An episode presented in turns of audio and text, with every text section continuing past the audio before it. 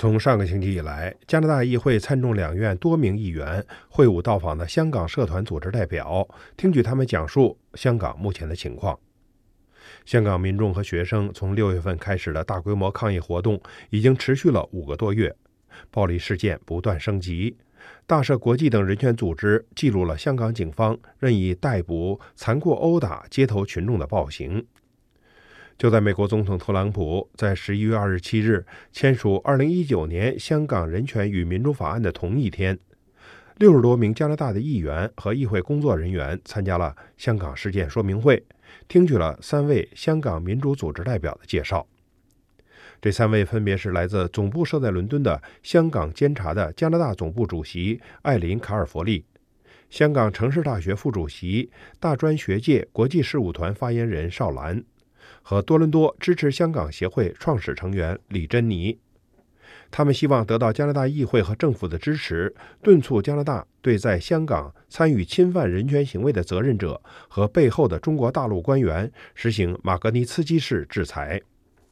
邵兰女士告诉国会议员和参议员说：“香港人为争取自由、自治和民主而付出了巨大的代价，数千人被捕，危及生命的伤害。”香港民众与政府的关系破裂，社会已陷入绝望。我们迫切需要国际社会的支持。香港监察的加拿大代表艾琳·卡尔弗利呼吁加拿大众议院和参议院就香港的抗议活动举行听证会。他说：“新一届的加拿大自由党政府议席未超过半数，反对党获得了更大的影响力。希望保守党能够与其他政党合作，在下议院举行香港听证会。”多伦多支持香港协会创始成员李珍妮则表示，希望看到加拿大在香港问题上具体落实马格尼茨基法案。他说，这应该成为特鲁多少数政府重新制定与中国打交道的基调的第一步，是向所有加拿大人，特别是香港和加拿大华人发出明确的信息：政府不会为了经济利益而出卖他们。加拿大保守党众议员加尼特·吉努斯是此次说明会的主要召集者之一。他说：“加拿大和香港有深厚的关系，人权和民主自由本来是加拿大的核心价值，因此愿意在国会中支持香港。”他说：“我会支持就香港问题举行听证会，透过听证会可以得到更多证据，让公众了解香港的真实情况，也支持使用瓦格尼茨基法案的制裁手段。”他也提到。总理特鲁多对中国的立场不够强硬，让加拿大吃了很多亏。如今新一届议会，特鲁多政府是少数党执政，反对党有更多力量，可以迫使政府拿出行动。毕竟加拿大已经通过了马格尼茨基法案，只需要落实在香港破坏人权的官员和幕后都有谁的名单。来自不列颠哥伦比亚省温哥华选区的众议员赵锦荣，因为志愿到香港做区议会选举国际观察员，无法参加在渥太华的会议，但他以视频的方式发言。他通报了区议会选举民主派候选人取得压倒性胜利的消息，然后指出，香港居住着三十万加拿大公民，等于是加拿大第十五大城市。香港和加拿大在历史上就密不可分。在第二次世界大战中，有数百名加拿大军人为保卫香港献出了宝贵的生命。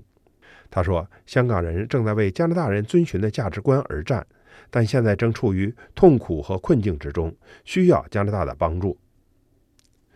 加拿大已经通过了谢尔盖·马格尼茨基法案，它是以被谋杀的俄罗斯举报人的名字命名的。该法案允许加拿大政府对世界各地的侵犯人权者实施资产冻结和旅行禁令等制裁措施。也许正因为如此，中国新任驻加拿大大使聪培武在与媒体会面时发出警告说：“渥太华如果效仿美国，通过立法制裁香港官员，将对我们的双边关系造成非常严重的损害。我们坚决反对任何外国干涉。”这位大使说：“中加关系的严重困难局面是加拿大造成的，因为加拿大在一年前应美国引渡的要求拘留了华为首席财务官孟晚舟，因此两国能否恢复正常关系的关键是孟女士能否获得自由。”他认为，香港发生的事与民主和人权无关，而美国立法要制裁香港官员只会鼓励那些暴徒。希望加拿大在香港问题上发出明确的信息，要求暴徒停止暴力，否则那些住在香港的加拿大人如何能够安全？当被问及如果加拿大也像美国那样禁止华为进入加拿大的 5G 网络，中国会有什么反应时，这位大使表示，他希望渥太华将为包括华为在内的中国公司提供公平、公正和非歧视性的商业环境。